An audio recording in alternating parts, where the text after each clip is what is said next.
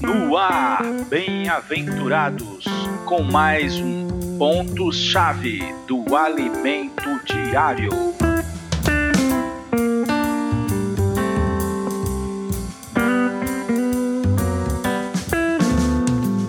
Olá, bem-aventurados, chegamos à terça-feira. Vamos dar uma lida aqui em Colossenses capítulo 2, versículo 2, parte B, passando para capítulo 3. Vamos lá. Colossenses 2, né? Que eles, eles e eles tenham toda a riqueza da forte convicção do entendimento, para compreenderem plenamente o mistério de Deus, Cristo em que todos os tesouros da sabedoria e do conhecimento estão ocultos. Que verdade, que maravilha! É em Cristo estão ocultas todas a, todo o tesouro da sabedoria e do conhecimento. A solução para o problema da humanidade não está numa espada mágica, num livro mágico, num martelo mágico, numa catedral colossal. Não. É numa pessoa. Todo o universo precisa dessa pessoa. Cristo. Eu acho maravilhoso como Deus Pai escolheu o filho, fez o filho, fez com que o filho nascesse como homem e hoje esse homem é o centro né, do plano de Deus. Os irmãos de Coríntios eram gentios, eles vinham de uma sociedade degradada, por isso o livro aponta muitos problemas. Por um lado, tinham os judeus que traziam coisas religiosas da religião judaica, porque lá tinham muitos judeus morando lá. Tanto é que quando Paulo chegou lá, ele fez o que ele sempre fazia, ia logo falar para os judeus: Muitas vezes os judeus rejeitavam e alguns criam, né? E aí em seguida Paulo ia para os gentios. Dos gentios, além da vida pecaminosa, eles tinham as filosofias. Eles eram muito pegados essas coisas de, de filosofia, de sabedoria humana. O que aconteceu foi que gerou-se uma igreja com divisão, com disputa entre os irmãos, disputas legais entre irmãos irmãos colocando um ao outro na justiça, idolatria, né, fornicação, até incesto teve lá entre os filhos de Deus, para você ver, né? Uma luta da carne contra o espírito, mas o espírito sempre vence, desde que sigam as orientações dos líderes que Deus manda, né? Como Paulo. É, por que estudar 1 Coríntios se ela aponta só problemas? Cristo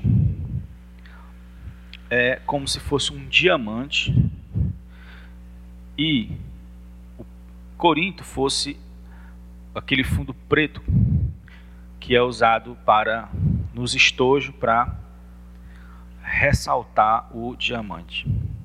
Então, sem Cristo tem muitas facetas. Cristo é muito amplo, certo? Cristo é, é tudo. É, Cristo é insondável. Então, para desfrutar todas as facetas de Cristo, para são necessários é, esses problemas mas sem problemas, poucos, pouco ia, é, poucas facetas de Cristo seria necessário. Pouco ia se buscar Cristo. Mas diante daquela situação negra, eles precisavam, era necessário, era extremamente necessário buscar mais faces, mais facetas de Cristo, mais da plenitude de Cristo. Cristo é tudo o que nós precisamos. No livro, nesse livro, ressalta muitas coisas com respeito a Cristo, muitos aspectos. Tudo bem, são pontuados muitos problemas, mas também o livro revela muitas coisas que Cristo é. São quase 20 ou 20. O primeiro capítulo da epístola nos apresenta Cristo como a porção de, que Deus nos deu para nosso desfrute, como poder e sabedoria de Deus, como nossa justiça, como nossa santificação e redenção, ali nos versículos 24 e 30. No segundo capítulo, além de ser o Senhor da glória, ele também é as profundezas de Deus, nos versículos 8 e 10. No terceiro capítulo, Cristo é o único fundamento do edifício de Deus, no versículo 11. No capítulo 5, ele é o nosso cordeiro pascal e nosso pão asmo, nos versículos 7 e 8. No capítulo 10, Cristo é apresentado como nosso manjar, isto é, alimento espiritual, nossa fonte, nossa bebida e nossa pedra, rocha espiritual, nos versículos 3 e 4. E ele é a cabeça do corpo, no capítulo 11, no versículo 3. E no capítulo 12, ele é o próprio corpo, no versículo 12.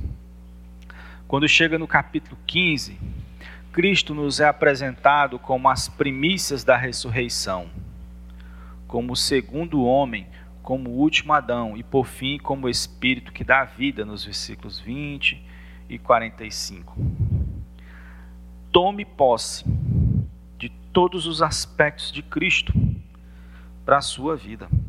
Romanos, no, no começo, nos primeiros oito capítulos, mostra é, o que Cristo fez, mas Corinto mostra Coríntios mostra o que Cristo é. A Bíblia, ela se completa de uma forma maravilhosa.